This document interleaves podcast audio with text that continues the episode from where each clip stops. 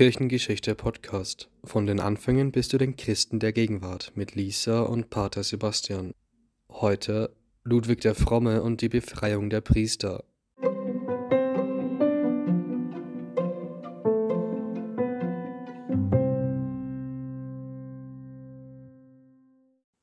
Pater Sebastian, Sie leben ja nach der Regel des heiligen Benedikt. Wie kam es eigentlich dazu, dass im alten Frankreich die Klöster so in waren? Ja, das ist wirklich ein interessantes Phänomen, Lisa, das du ansprichst. Das alte Frankreich nennt man auch das Reich der Franken. Und es handelt sich da um das 8. Jahrhundert, nämlich Ludwig der Fromme, er war Sohn Karls des Großen, erbt ein riesiges Reich. Also man kann sich die Dimensionen heute gar nicht mehr so richtig vorstellen. Das reichte von Pannonien, dem heutigen Ungarn, bis zum Baskenland, das ist das heutige Nordspanien, von Hamburg an der Nordsee bis nach Rom am Mittelmeer. Ludwig der Fromme übernahm die Herrschaft im Frankenreich und wollte sein Reich gut gliedern, stabil machen, eine gute Bildung bringen. Ich habe von unfreien Priestern gelesen. Was hat es damit auf sich? Ja, das hat es gegeben. Es wurden Unfreie, also Leute, die in Abhängigkeit zu einem Grundherrn gestanden sind, zu Priestern geweiht.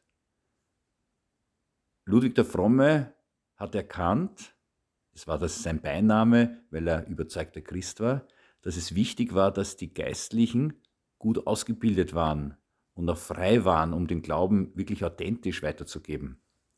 Viele waren aber in Abhängigkeit von ihren Grundherren. Das war das alte germanische System. Ein Grundherr hat die Kirche finanziert, bauen lassen und hat auch den Priester finanziert. Aber sie waren abhängig. Das war dem König Ludwig ein Dorn im Auge. Wie sollte ein versklavter Priester von der Freiheit der Kinder Gottes predigen, was eigentlich Christus wollte? Wie konnte ein finanziell abhängiger Priester das Evangelium ohne Furcht verkünden?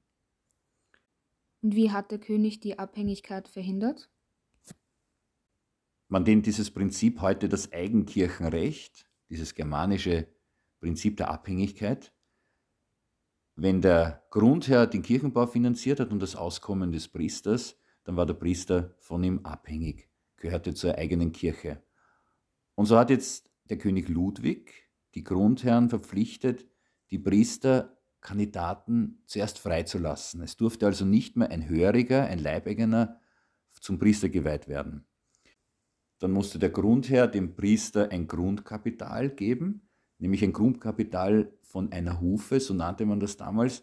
Das war die Fläche, die man mit einem Pflug bearbeiten konnte und mit den Früchten aus dieser Fläche konnte man eine Familie ernähren. Das heißt, der Priester musste frei sein, aber gleichzeitig konnte auch nicht mehr der Grundherr ihn ein- und absetzen, so wie es ihm einfach gepasst hat, sondern der Bischof des Ortes war zuständig. So wollte König Ludwig den Priestern ihre Würde wiedergeben, dass sie schöne Gottesdienste feiern und den Menschen von der Liebe Christi erzählen können, ohne Rücksicht zu nehmen auf die Grundherren. Wie hat König Ludwig dafür gesorgt, dass die Geistlichen gebildet waren? Das war wirklich ein Schlüssel seiner Kirchenpolitik. Nur gebildete Geistliche konnten auch gegen den Aberglauben auftreten, den falschen Glauben, den Hexenglauben, den Dämonenglauben und so weiter. Er hat eines gemacht an den Domkirchen, also das sind die Hauptkirchen in den wichtigsten Städten, und in den Klöstern wurden Schulen eingerichtet. Das war eine wirklich eine Innovation der Karolinger. Ludwig zählt ja zum Geschlecht der Karolinger, so ähnlich wie Habsburger, Bamberger. Karolinger, das sind die Herrscher des Frankenreiches. Und einen Vorteil hatte dieses Reich, es gab eine Lingua Franca, sagt man dazu, nämlich eine Umgangssprache, das war Latein. Alle konnten Latein, alle gebildeten Menschen. Und diese Sprache hat die Völker miteinander verbunden. Ein berühmter Lehrer aus dieser Zeit war der Mönch Rabanus Maurus. Gab es früher auch schon die deutsche Sprache? Von der deutschen Sprache in der heutigen Form kann man damals noch nicht sprechen, aber es gab ähnliche Formen, und zwar eine war die altsächsische Volkssprache.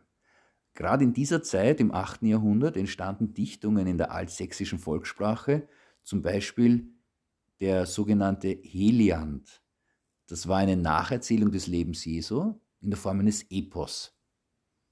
Es gibt übrigens in der Münchner Staatsbibliothek beeindruckend eine Handschrift noch aus dem Jahr 850 von diesem Heliand über das Leben Jesu. Wie sieht es eigentlich mit den Lehrern aus? Waren die Priester? Ja, sehr viele der Lehrer waren Priester, weil man ja das Niveau der Priester gehoben hat und dadurch auf die Lehrer, auf die Priesterlehrer zurückgegriffen hat, um Bildung weiterzugeben. Viele waren auch einfach Mönche, nicht unbedingt Priester. Ludwig der Fromme hat nämlich das Potenzial der Klöster erkannt, weil sie gut geordnet waren. Deshalb hat er für alle Klöster, jetzt kommen wir auf deine erste Frage zurück, die Regel des heiligen Benedikt eingeführt. Diese Regel, dieses Buch war schon 400 Jahre alt und hat sich einfach schon bewährt in Europa, war nicht fanatisch, sondern sehr ausgeglichen. Und wer war der heilige Benedikt, der die Regel geschrieben hat? Benedikt war ein einfacher und gleichzeitig sehr gebildeter Mönch. Er lebte von 480 bis 547 im heutigen Italien und gilt als weiser Mönch. Er hat nämlich die Erfahrungen des antiken Mönchtums, also der Mönche von Ägypten, Syrien, Israel, dem Heiligen Land, Palästina, zusammengefasst in seiner Regel. Hatte der König damals einen persönlichen Berater? Ja, sicherlich, mehrere Berater. Einer ist besonders bekannt, der heilige Benedikt von Jane, der auch eine interessante Lebensgeschichte hat. Er war zuerst Einsiedler mit anderen Mönchen, aber seine Gefährten haben ihn verlassen, weil er sehr streng war, asketisch. Benedikt von Aniane hat dann eine Wandlung durchgemacht, er hat seine Fehler erkannt und hat gerade in der Regel des Heiligen Benedikt einen guten Ratgeber gefunden, weil sie so gemäßigt ist. Und dann sind immer mehr Männer eingetreten in sein Kloster in Agnan in Südfrankreich. König Ludwig, der Fromme, ist auf diesen Mönch, der übrigens ein Grafensohn war, aufmerksam geworden und hat ihn zu seinem Berater ernannt.